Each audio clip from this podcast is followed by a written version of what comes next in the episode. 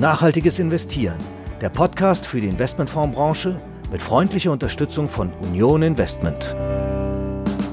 Welchen Einfluss haben Finanzentscheidungen auf das Erreichen von Klima- und Umweltzielen? In welchem Ausmaß helfen Investitions- und Kapitalvergabeentscheidungen, das 1,5-Grad-Limit zu halten? Unterstützen sie die Transformation der Realwirtschaft in Richtung Klimaneutralität? Bei der Beantwortung dieser Fragen will der WWF, der Worldwide Fund of Nature, mit weit verbreiteten Mythen, mit Vorbehalten und Unklarheiten aufräumen und mehr Licht ins Dunkel bringen und bringt deshalb dieser Tage ein Hintergrundpapier heraus mit dem Titel Sieben Sustainable Finance Mythen im WWF Faktencheck. Und darüber spreche ich heute mit Matthias Kopp, Leiter des Bereichs Sustainable Finance beim WWF Deutschland. Und dazu begrüße ich Sie, liebe Hörerinnen und Hörer, herzlich. Mein Name ist Christiane Lang und ich bin Redakteurin der Börsenzeitung. Herr Kopp, ich grüße Sie. Schön, dass Sie da sind. Hallo, vielen Dank für die Gelegenheit. Herr Kopp, Sie stecken ja tief drin im Thema, nicht nur durch Ihre aktuelle Position, Sie waren ja auch Mitglied im Sustainable Finance Beirat der vorherigen Bundesregierung unter Angela Merkel. Was hat Sie denn bewogen, ein solches Papier zu schreiben? Sind die Vorbehalte und die Mythenbildung in Sachen Sustainable Finance Ihrer Erfahrung nach tatsächlich so groß? Wir haben diese Begrifflichkeit Mythen und Fakten deswegen gewählt, weil wir dadurch gefühlt leichter Gegenpole bilden können in der Beschäftigung damit. Und um dieses ein bisschen gefühlt sperrige Thema besser greifbar zu machen. Das fußt aus unserer Sicht, weil Sie sagen, Vorbehalte und Mythen sind die so groß, zum einen auf großer Unkenntnis, zum anderen auf einer doch erstaunlichen Verweigerung, sich in der Breite mit einer gewissen Komplexität zu befassen, also Breite auch Breite der Bevölkerung und natürlich dann die daraus resultierenden Veränderungen anzugehen. Noch ganz kurz zu dem einen Aspekt Ihrer Frage, sind Vorbehalte und Mythen wirklich groß? Das ist natürlich immer eine Frage der Perspektive. Aber es ist auch schon, finde ich, bemerkenswert, wie lange und stabil sich diese aktuelle Perspektive auf Nachhaltigkeit in der Kapitalanlage und in den Finanzflüssen, wie die sich hält. Wir kommen da sicher gleich im Gespräch noch zu und welche Blüten das gebracht hat. Insofern war das aus unserer Sicht schon wichtig, das jetzt zu tun, gerade weil wir ja so eine enorme Dynamik in dem Thema gerade sehen. Sie haben gerade schon den Zeitpunkt der Veröffentlichung Ihres Hintergrundpapiers angesprochen. Sustainable Finance etabliert sich ja immer mehr. Warum kommen Sie dann gerade jetzt oder erst jetzt mit dem Mythenpapier? Aus meiner Sicht ist das sozusagen jetzt oder der Zeitraum ziemlich genau zusammenliegend mit den Aktivitäten auf der europäischen Ebene. Also mit der Einsetzung der High-Level Expert Group und dann dem Aktionsplan der Kommission und dann der neuen Kommission und dem Fortsetzen und diesen angeschobenen Finanzmarktregulierungsthemen Nachhaltigkeit im Finanzmarkt ist diese Dynamik aus meiner Sicht sozusagen abgehoben. Ich bin ja selber ungefähr 17 Jahre in dem Thema unterwegs und wir haben immer wieder Befassungen gehabt, wir haben auch sehr detaillierte Diskussionen schon gehabt, aber in der Dynamik, wie wir das jetzt sehen, deswegen nochmal wiederholt jetzt, finde ich, nimmt man das seit 2018 wahr und weil die Regulierung jetzt beginnt wirklich zu greifen und in der Realität anzukommen, ist die flächige Sichtbarkeit des Themas und auch Produkte und, und, und sozusagen gefühlt immer sich weiter verstärkend. Herr Kopp, Sie sind von der Wirkung von Sustainable Finance, von nachhaltigen Investitionen ja zutiefst überzeugt. Wie erklären Sie sich aber die Kritik aus der Wissenschaft, zum Beispiel von Professor Grote von der Frankfurt School oder dem Leibniz-Institut für Wirtschaftsforschung, die die nachhaltige Kapitalanlage für fast wirkungslos bzw. nur bedingt wirkungsvoll halten? Wir haben ein unterschiedliches Verständnis von Wirkung zu, als erster Antwortpunkt. Mein Verständnis von Wirkung ist, dass Kapitalflüsse dorthin gehen, wo die Transformation, Beispiel Klima, sich vollziehen muss und dann wird eine Maßnahme, eine Unternehmensstrategie mit Kapital ausgestattet und ermöglicht. Das ist mein Verständnis von Wirkung. Das Verständnis von Wirkung, was hier kritisiert wird in den Studien, ist, ein Geldfluss löst etwas aus, was nicht schon getan werden würde. Bei dem zweiten wäre ich dabei, weil die Auslösung dieser Wirkung muss hauptsächlich durch die Regulierung in der Realwirtschaft passieren. Den CO2-Preis, die Beförderprogramme, die anderen Instrumente wie Benchmarks äh, und so fort. Das würde ich teilen. Einen zweiten Punkt, den ich nicht teile, und dann können wir die Frage vielleicht nochmal ein bisschen abschichten, ist, dass die Ausgangspunkte hier sind, Märkte sind mit allen Informationen komplett versorgt und damit per se effizient und auch die Finanzmarktakteure haben alle Informationen zur Verfügung. Deswegen kann es gar keinen Unterschied machen, ob ich sage, ich mache was Grünes oder was nicht Grünes. Und gerade bei dem Thema Nachhaltigkeitsfragen, gerade wenn wir über Ziele sprechen, da wo Unternehmen sich hinten steuern, über die Art und Weise, wie sie das erreichen wollen und gerade die Art und Weise des Nachhaltens dieses Fortschritts, da stelle ich die Behauptung auf, dass diese Daten gar nicht verfügbar sind. Die werden weder mhm. reguliert, noch werden sie bereitgestellt, noch sind sie heute Inhalt und verpflichtender Rahmen von zum Beispiel nicht finanziellen Reporting-Verpflichtungen. Deswegen würde ich den Punkt äh, in Frage stellen. Das tun die beiden äh, Studien aber durchaus auch selber, wenn man da ein bisschen tiefer reinschaut, würde ich sagen. Das ist ja auch einer der Mythen, die Sie aufklären, nämlich die Frage der Datenverfügbarkeit. Und einer der Punkte der Kritik ist ja auch, dass gesagt wird, grüne Finanzierung ersetzt quasi nur konventionelle Finanzierung, dass durch grüne Finanzierung überhaupt nicht mehr Mittel im Markt sind, um Transformation oder grüne Projekte zu finanzieren. Ja, ich finde, der Punkt ist insofern sehr spannend, weil aus meiner Sicht die Aufgabe, und jetzt nehmen wir nochmal das Klimabeispiel, wenn wir sagen, wir müssen fast 95 Prozent, 100 Prozent unserer Emissionen reduzieren, dann ist im Prinzip jedes Unternehmen betroffen. Mehr oder weniger intensiv, aber jedes Unternehmen wird betroffen sein. Das heißt, auch jeder Kapitalfluss ist betroffen. Diese Diskussion zu sagen, nur Teile des Finanzsystems eine Nische, etwas, wo ich Nachhaltigkeit draufschreibe, ist überhaupt relevant hierfür. Und wenn ich die äh, vergrößere, dann stelle ich mehr Mittel bereit für zusätzliche Maßnahmen, die ein Unternehmen tun muss. Das ist aus meiner Sicht die falsche Perspektive. Das möchte ich den Professoren gar nicht unterstellen. Aber ich glaube, so schauen wir momentan noch auf das Thema Nachhaltigkeit auch im Finanzmarkt. Es geht aus meiner Sicht darum, das Finanzsystem in Gänze mit dieser Nachhaltigkeitsfrage zu durchdringen und die da zu integrieren. Und dann ist am Ende bei jedem Finanzfluss, bei jeder Maßnahme zu klären, ist die klimaverträglich oder nicht.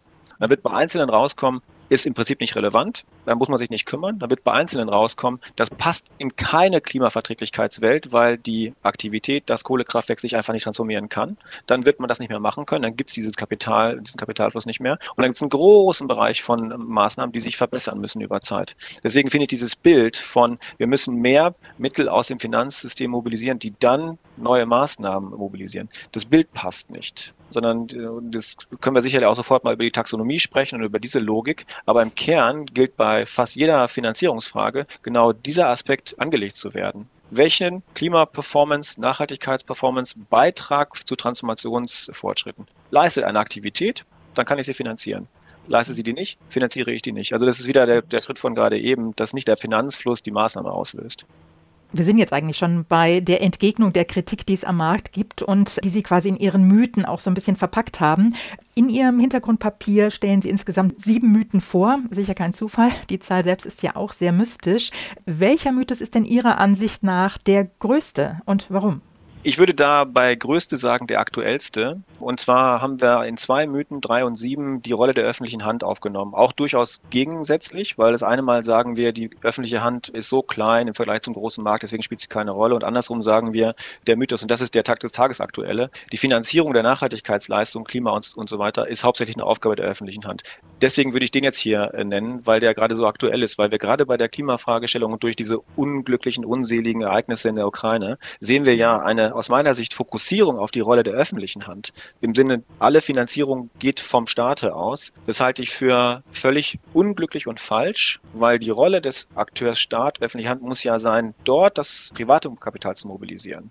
Und wenn wir das nicht leisten, gerade auch in der Breite und der Kapitalverfügbarkeit, die im Markt vorherrscht, dann werden wir keine Chance haben, in der Kürze der Zeit, die wir haben, diese Großmaßstäblichkeit an Maßnahmen auszulösen, auch die Dynamik der Märkte zu nutzen, weil faktisch bei Klima, wir haben noch was um die sieben, acht, neun Jahre Zeit, um diese wirklich grundlegende Strukturveränderung nicht nur anzustoßen, sondern wirklich substanziell eingeleitet zu haben. Und das geht nur durch Breite, durch viel Kapitalfluss, durch viele Akteure, die da mitmachen. Und insofern ist der Staat nicht der einzige, das ist ein Mythos, deswegen haben wir das ja Mythos genannt und deswegen würde ich das jetzt hier als ersten wichtigeren Mythos benennen, wenn Sie mich nach den wichtigsten fragen. Aber gerade das ist ja der Sinn von Sustainable Finance, nämlich die Lenkung privaten Kapitals in nachhaltige Finanzierungen. Sie schreiben aber auch in Ihrem Papier, dass die Schuldenbremse ja die öffentlichen Mittel limitiert und verstärkt privates Kapital mobilisiert werden muss. Aber es fließt ja bereits sehr viel privates Kapital und wenn man das richtig interpretiert, suchen die Investoren ja auch geradezu nach Investitionsmöglichkeiten, nach grünen Investitionsmöglichkeiten. Was ist denn aus Ihrer Sicht noch nötig? Also wie groß ist die Lücke aus Ihrer Sicht? Ich wäre komplett bei dem Punkt, wo Sie sagen, da ist enorm viel Kapital und das sucht Anlagemöglichkeiten. Ich bin sehr besorgt, wenn ich mir überlege, nach welchen Kriterien dieser Kapitalfluss heute ausgerichtet wird, weil eben gerade die konkretisierte Rahmengebung für was ist anderthalb Grad verträglich, wenn man jetzt mal diese Klimaverpflichtungen versucht mit einem Label zu besehen. Ne? Man kann Paris verträglich sagen, man kann anderthalb Grad verträglich sagen, aber diese Form von Lenkung, diese Form von Kriterien, diese Form von Anforderungen ist nicht der Standard am Markt. Wenn sich heute ein Akteur Unternehmer ein Investitionsobjekt besucht, dann richtet er sich heute nach ESG-Ratingagenturen. Er wird sich vielleicht morgen nach der Taxonomie richten, aber selbst die ist noch nicht anderthalb Grad konform. Insofern hat der Staat da die Aufgabe, diese Kriterien klar vorzugeben. Er hat klar die Aufgabe zu sagen, macht euch an Zielen fest, beschreibt, wie ihr diese Ziele, und diese Ziele müssen anderthalb Grad konform sein, wie ihr die erreichen wollt, wie ihr diese Fortschritt messbar machen wollt, wie diese Messbarkeit transparent hergestellt wird. Er hat die Aufgabe, die Förderprogramme entsprechend so auszurichten. Der öffentliche Akteur hat die Aufgabe, genau dieses Ambitionsniveau in den Markt zu bringen und insbesondere dort, wo das möglicherweise durch Risiken, durch neue Technologien noch nicht marktfähig ist, da muss der staatliche Akteur durch Risikoübernahme mit eigenen Mitteln hineingehen. Also insofern, um Ihren Punkt nochmal aufzugreifen, Kapital, Verfügbarkeit ist nicht das Problem. Das Problem ist die Ambitionsausrichtung und das Problem ist, dass die investierbaren und finanzierbaren Projekte nicht in der Geschwindigkeit an den Markt kommen, wie sie das müssten. Sind wir sofort bei so einer Frage, die dann da heißt, die Kapazitäten in den Verwaltungen, die Kapazitäten bei der Antrags- und bei der Genehmigungsführung, Kapazitäten bei der Frage, wie Transparenz im Markt besteht. Daten ist ein ganz, ganz zentrales Thema. Nehmen Sie das Beispiel Gebäude. Wenn im Gebäudebereich überhaupt keine Transparenz besteht darüber, welches Gebäude eigentlich an welcher Stelle steht, um, um auf ein anderthalb Grad verträgliches Effizienzniveau zu kommen, wie soll dann ein Finanzmarkt zum Beispiel Produkte entwickeln? Das ist nur ein kleines Beispiel. Also an der Stelle gibt es viele, viele Aufgaben für die öffentliche Hand. Sie haben gesagt, es fehlen so die Anreize und die Lenkung des Ambitionsniveaus. Wie sollen denn Ihrer Ansicht nach die Anreize aussehen? Was muss konkret sich ändern?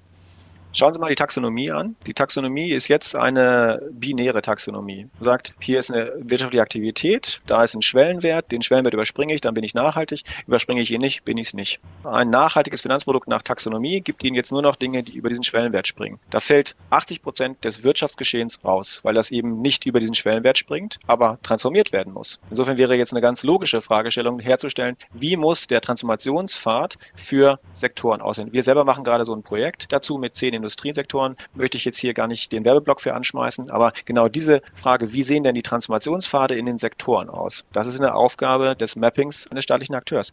Risikoübernahme-Facilities in zum Beispiel strukturierten Finanzprodukten für neue Technologien. Wir reden ja jetzt gerade durch den Ukraine-Konflikt oder den Russland-Krieg intensiviert. Wir reden über Effizienzmaßnahmen, wir reden über Netzausbau, Beschleunigung, wir reden über Gasaustausch als Brennstoff, wir reden über Wasserstoffinfrastrukturaufbau. Das sind alles Themen, die eine Risikokomponente haben, wo ein staatlicher Akteur mit hineingehen muss. Wir reden über Förderprogramme. Das Habeck-Ministerium hat die Gebäudesanierung gestoppt im Januar, weil das Ambitionsniveau halt nicht gereicht hat, weil 55 schon der Standard ist. Diese Ambitionsniveaus nachzuziehen und dann auch da reinzugehen mit Fördermaßnahmen gezielt. Das sind alles solche Beispiele, wo aus meiner Sicht eine öffentliche Rolle notwendig ist und wo Anreizstrukturen nachgezogen werden müssen.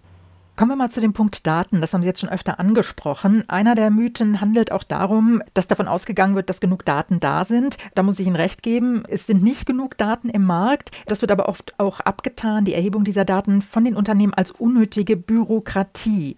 Wie kann man da die Waage halten? Auf der anderen Seite werden die Daten benötigt. Auf der anderen Seite ist das eine enorme Zusatzbelastung. Wie weit kann man gehen? Das ist ein super Punkt. Und ich versuche mich jetzt wirklich zu konzentrieren, weil da gehe ich sofort durch die Decke gefühlt. Weil ich würde mal von hinten anfangen. Sind die Daten eine Bürokratie? Bleiben wir aber nochmal bei Klima als Beispiel jedes Unternehmen, wenn ich dem glaube, was ich selber gesagt habe vor zehn Minuten, jedes Unternehmen muss ja dieser Transformation selbst jetzt auf die Reihe kriegen in der Wirtschaft, in der wir unterwegs sind. Das heißt, die Datenpunkte, die Größen, um die es da geht, sind im Unternehmen erfasst und sie werden aufgenommen, weil sie müssen ja gesteuert werden im Unternehmen. Jedes Unternehmen, was sagt, es hätte diese Daten nicht und könne sie nicht bereitstellen, sagt gleichzeitig, wir haben zentrale Datenpunkte gar nicht in der Kontrolle der Punkt aus meiner Sicht, der relevant hier ist, ist zu sagen, stelle ich diese Daten denn einem Markt zur Verfügung und haben wir den Mechanismus für die Verfügbarmachung und ist dieser Mechanismus ineffizient und bürokratisch? Da können wir, glaube ich, drüber sprechen, aber im Kern muss jedes deutsche Unternehmen in der Lage sein, darzustellen, zu sagen, ich habe mit dem Klimathema kein Problem, und zwar aus Gründen 1, 2, 3. Das ist dann auch belastbar. Oder hier ist mein Ziel, hier sind meine Maßnahmenpläne, das ist die Risikosituation, die ich habe und das muss das Unternehmen aus der internen Berichterstattung relativ einfach ableiten können. Also der Punkt zu sagen, wir haben das nicht, das ist extra Aufwand, wir müssen hier ganze Stäbe beschäftigen, um externe Anforderungen zu bedienen, die wir normalerweise nicht adressieren. Das kann nicht valide sein und das ist ein, wäre ein sehr schwieriges Bild, wenn Unternehmen das so zeichnen. Ich glaube, der Punkt, auf den man sich konzentrieren muss, ist zu sagen, wie sieht die Informationsbereitstellung aus? Sie müssen aber zugeben, dass das für kleine Unternehmen doch eine große Belastung sein kann. Naja, wenn ich das kleine Unternehmen dazu zwingen will, 500 Seiten Nachhaltigkeitsbericht zu machen, wenn ich von dem Unternehmen erwarte, dass es auf seiner eigenen Webseite bereitstellt, hier sind meine sieben Datenpunkte, mein Energiebezug, meine CO2-Effizienz, mein Ziel, die Maßnahmen, die ich machen möchte, um es zu reduzieren und was mein Fortschritt ist über die nächsten fünf Jahre. Das muss der ja im internen Plan haben. Er wird es nicht so ausformuliert haben, höchstwahrscheinlich. Und wir brauchen natürlich eine Perspektive der Proportionalität. Gar keine Frage. Und natürlich gibt es Einzelsektoren, die Bäckereikette, die hat wahrscheinlich Energiebezug Bezugsthema und das war's dann. Die Tätowierstudio-Kette ist wahrscheinlich völlig egal. Aber auch das mittelgroße Zementunternehmen hat ein Thema in einer Transformation und muss seinem Mittelgeber gegenüber, der Bank, auch das deutlich machen. Mein Anliegen ist auch nicht, dass jeder allen alles bereitstellen muss. Wir reden hier zum Teil über sehr wettbewerbssensible Informationen. Insofern brauchen wir hier eine ganz klare Rolle auch des Staates zu sagen, zum Beispiel zu definieren, was ist ein öffentliches Interesse oder was ist ein berechtigtes Interesse, dass man auch Zugriff auf diese Datenpunkte bekommt. Es gibt auch eine zwingende Aufgabe der öffentlichen Hand zu sagen, wir bauen eine Datenbank auf und machen diesen Informationszugang effektiv und effizient. Wenn jedes Unternehmen von drei Banken befragt wird oder jedes Großunternehmen von tausend Investoren, das macht ja auch keinen Sinn. Also insofern, Sie haben auf jeden Fall einen Punkt oder diese Diskussion ist relevant, da wo es darum geht zu sagen, erzeugen wir sinnlosen Aufwand. Aber der Punkt zu sagen, diese Daten an sich sind unnötig, sind ergänzend, wir bräuchten sie nicht, es ist ein Aufwand, sie zu erzeugen und, und, und. Das finde ich schwer nachvollziehbar, halte ich auch für eine Mehr. Herr Kopp, Sie sagen mit Ihrem Faktencheck, dass Sustainable Finance eine Wirkung für die Erreichung der Klimaziele hat. Das haben wir ja vorhin mit der Wissenschaft auch schon besprochen. Es wird oft widerlegt. Aber wie sieht das denn mit der Messung dieser Wirkung aus? Ich glaube, das ist ein wirklich sehr, sehr wichtiger Punkt, weil wir das heute so noch kaum tun, weil, auch wenn ich dem selber glaube, was ich auch gesagt habe, wir eben ja nicht von einer Formulierung von Zielen und Maßnahmenplänen und einer Fortschrittskontrolle, das wäre ja aus meiner Sicht in meinem Verständnis genau das, um zu erfassen, wie die Wirkung aussieht.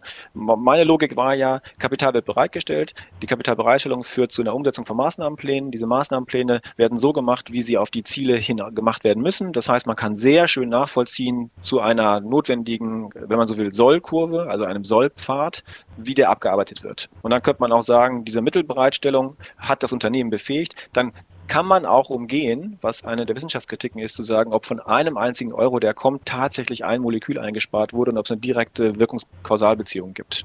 Wir sind da nicht. Wir sind nicht bei diesem Ex-ante-Reporting. Wir sind nicht bei einer sauberen Buchhaltung der Maßnahmen zu einem Fortschritt. Insofern haben Sie sehr recht, dass das heute nicht geübte Praxis ist. Ich glaube aber, dass wir ganz zwingend dahin müssen, weil wir anders als in der Vergangenheit, jetzt bei Klima, das ist aber bei Biodiversitätsthemen nicht groß anders, nicht den Luxus haben, dass wir nach einer bestimmten Periode von fünf Jahren rückschauend gucken können und sagen können, ach, hat nicht geklappt, steuern wir nach, weil wir die Zeit nicht mehr haben.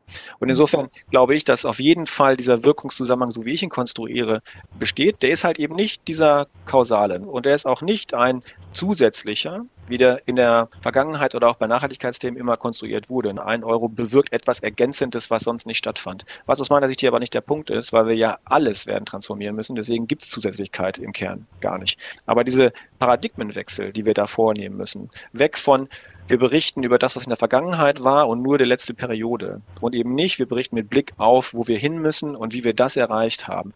Das ist ganz zentral. Das ist aber auch ganz zentral für Politik, die wissen will, ob die Regulierung funktioniert, vorausschauend und eben nicht einfach nur mit Blick auf eine Fünfjahresperiode.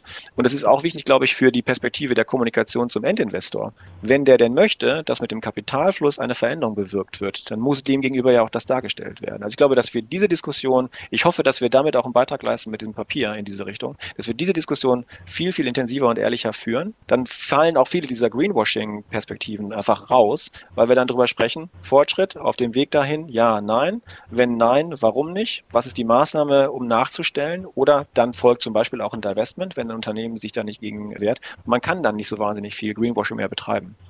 Wir kommen langsam zu Ende und um nochmal auf die Entstehung der Mythen zurückzukommen, die ja entstehen, wenn es keine klaren Regeln gibt. Deswegen nochmal die Frage, was muss Ihrer Ansicht nach der regulatorische bzw. gesetzliche Rahmen bringen, beziehungsweise muss er enger gesteckt werden und wenn ja, inwiefern? Die Richtung der Regulierung, die stimmt aus unserer Sicht im Sinne der Richtung, die aus Brüssel vorgezeichnet wird. Die Ausrichtung sollte deutlich klarer auf Transformation vorgenommen werden. Aber viel mehr als um Enge und Einengung geht es um Kohärenz. Kohärenz, Konsequenz und Ergebnisfokus der Regulierung. Ich habe eine Menge Sympathie dafür, dass die Intelligenz und die Dynamik und die Energie von Akteuren im System genutzt wird, weil wir sehr viele Lösungsansätze brauchen werden in einer Komplexität und in einer Geschwindigkeit, dass äh, eine, sagen wir mal, glasklar abgesteckte Einzelfallmaßnahmenlösung durch enge Regulierung, die wird es nicht bringen. Wir brauchen eine klare Absteckung des Lösungsraums und in diesem Lösungsraum sollen die Akteure dann auch ihre Kräfte entfalten und Sonderlösungen finden. Aber weil Sie sagten, ein Mythos entsteht dadurch, dass lange da keine Regulierung da war. Das würde ich sagen, ist so. Wir haben im ganzen Bereich Nachhaltigkeit im Finanzsystem praktisch null Regulierung gehabt. Und jetzt seit einer gewissen Zeit entsteht diese hohe Dynamik. Ich glaube, die darf nicht überschießen. Ich glaube, die darf nicht überschießen im Sinne von, man, wie gesagt, macht Einzelfalllösungen für jeden gefühlten Sonderfall und morgen sieht die Welt wieder ein bisschen anders aus. Aber diese Kohärenz in der auch Regulierung, die über das Finanzsystem hinausgeht, auch gerade die Beziehung zu zum Beispiel Klimaregulierung oder auch Biodiversitätsregulierung, die wäre so wünschenswert. Wenn Sie sich die Beiratsempfehlung zum Finance Beirat äh, anschauen, in dem ich ja auch mitarbeiten durfte, konnte, da ist das eine der ganz zentralen Forderungen, Politikkohärenz. Jetzt geht es in Ihrem aktuellen Papier um Umwelt- und Klimaneutralität, also das E in ESG. Die EU arbeitet inzwischen an einer sozialen Taxonomie. Das Thema ist ja noch weicher und noch mehr von Weltanschauung geprägt. Gibt es hier vielleicht bald auch einen Mythen-Faktencheck vom WWF? Da haben Sie sehr recht. Allerdings sind wir noch nicht in der gleichen Tiefe, wir als WWF hier eingestiegen. Deswegen wird es jetzt nicht unmittelbar einen WWF-Fakten-Mythen-Check geben zum Thema, also Berücksichtigung von sozialen Faktoren. Die Verbindung liegt allerdings total auf der Hand, weil wir die Transformationsaspekte unter einer Umweltperspektive, die ja zu Strukturwandel führen, die werden wir nicht ohne eine sehr geschickte Lösung der sozialen Teilhabe, der Daseinsvorsorge, der Mitnahme der Menschen und so fort, werden wir die nicht lösen. Ne? Insofern, die hängen eng zusammen. Sie gegeneinander auszuspielen ist sowieso falsch.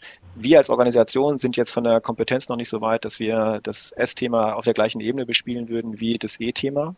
Aber die soziale Taxonomie liegt ja jetzt im Entwurf schon mal vor. Insofern auch für uns eine Aufgabe. Und ich glaube, glaube, durchaus auch notwendig, sich da mal mit Mythen und Fakten zu beschäftigen. Sie haben das, glaube ich, gerade sehr schön anmoderiert in dem Satz. Das hat was mit Wertehaltung zu tun und mit ähm, ein Stück weit auch persönlichen Einstellungen. Ne? Man kann es nicht so leicht objektivieren und, und. Also da liegen uns, glaube ich, noch ein paar andere sehr intensive Diskussionen liegen da noch vor uns.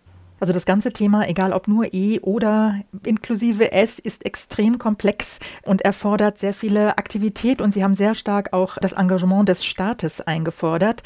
Herr Kopp, ich fand es sehr interessant und bedanke mich sehr für das Gespräch. Danke Ihnen, vielen Dank.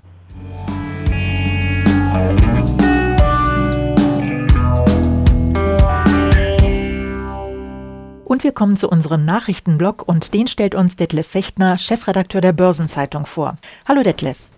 Hallo Christiane. Erstes Thema. Berlin stellt den ESG-Beirat neu auf.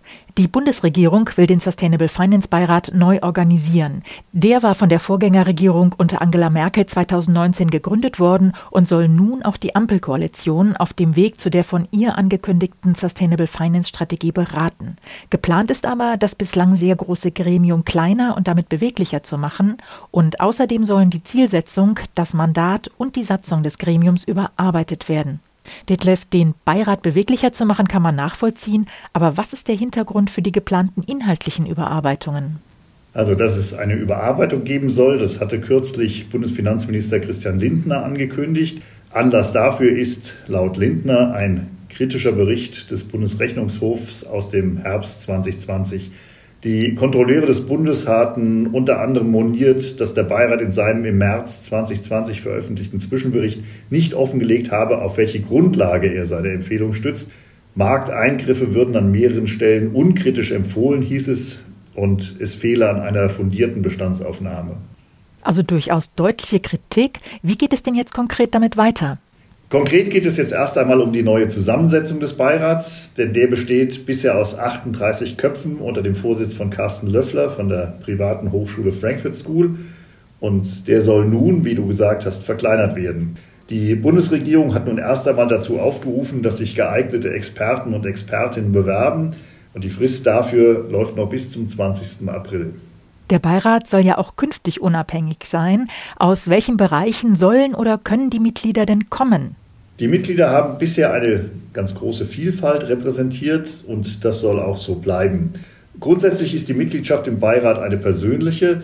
Die Mitglieder stehen aber für verschiedene Gruppen der Finanzbranche, der Realwirtschaft, der Wissenschaft, der Zivilgesellschaft Vertreter von Verbänden, von Aufsichtsbehörden wie BaFin oder Bundesbank oder die staatliche KfW haben einen Beobachterstatus.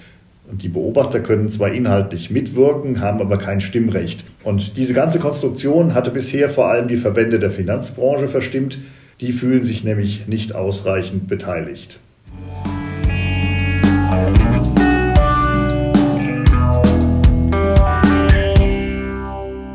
Das ISSB kommt mit ersten Vorschlägen.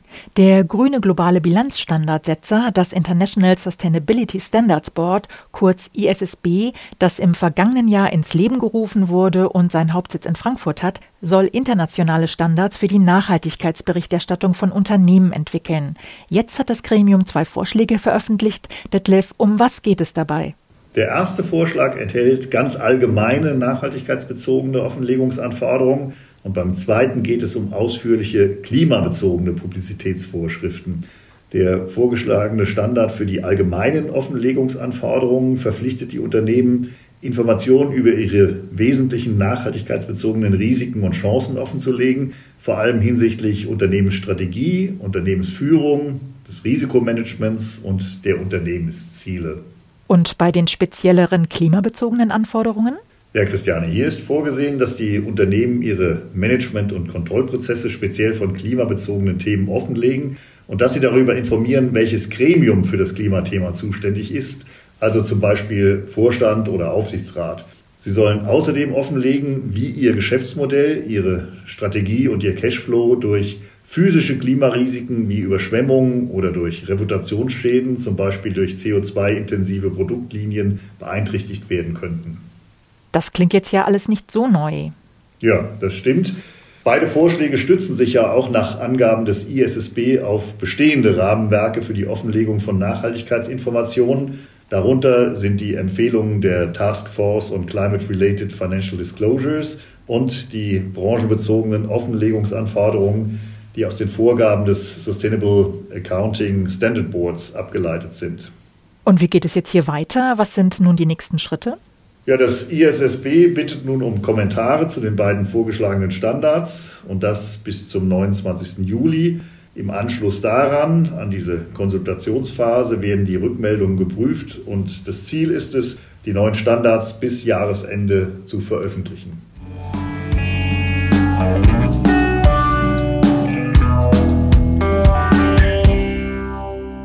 Und wir bleiben bei der Nachhaltigkeitsberichterstattung. Nicht nur das ISSB, auch die US-Börsenaufsicht SEC hat Standards für die ESG-Berichterstattung vorgeschlagen. Die waren ja mit Spannung erwartet worden. Genau. Die SEC hat ja seit Anfang 2021 ihren Fokus auf die Offenlegung ESG-bezogener Unternehmensinformationen deutlich verstärkt, um die von US-Präsident Joe Biden verfolgte Klimaagenda voranzutreiben.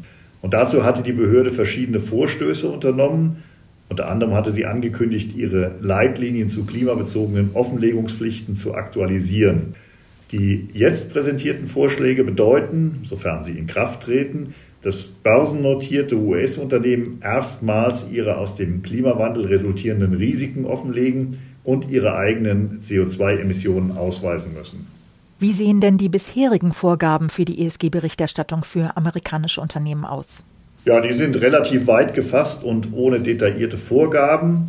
Die bisherigen SEC-Leitlinien zum Klimawandel, die 2010 eingeführt wurden, die umfassen lediglich den Ausweis der Kosten für die Einhaltung von Umweltgesetzen und die Beschreibung anhängiger Umweltschutzprozesse.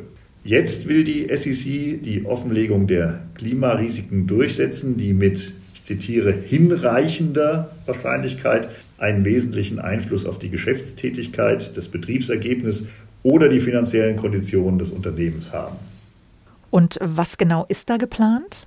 Im Konzernabschluss sollen die Auswirkungen von schwerwiegenden Wetterereignissen und anderen Naturereignissen und die Auswirkungen von transitorischen Aktivitäten ausgewiesen werden, zum Beispiel des Übergangs zu einer CO2-armen Wirtschaft.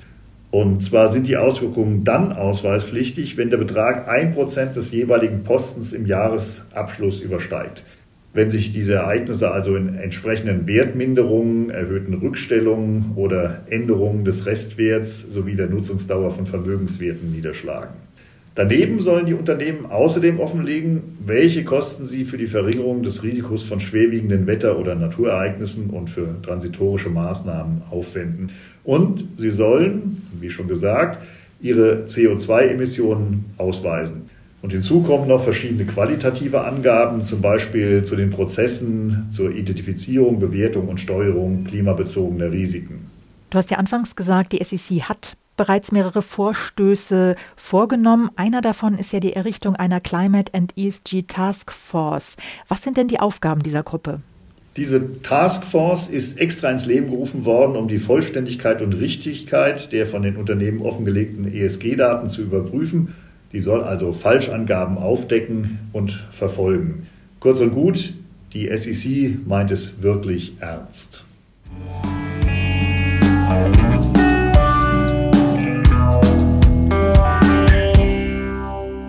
Und damit sind wir am Ende unserer Episode angelangt. Wir bedanken uns für Ihr Interesse und verabschieden uns für heute. Die nächste Episode von Nachhaltiges Investieren erscheint am 21. April und wir freuen uns, wenn Sie auch da wieder mit dabei sind. Außerdem erscheint jeden Freitag unser Podcast Sieben Tage Märkte, die Wochenvorschau der Börsenzeitung. Und darüber hinaus gibt es kommenden Mittwoch, den 13. April, eine neue Folge von Hashtag Volatility, dem Anlagepodcast von QC Partners und Börsenzeitung. Bis zum nächsten Mal. Alles Gute.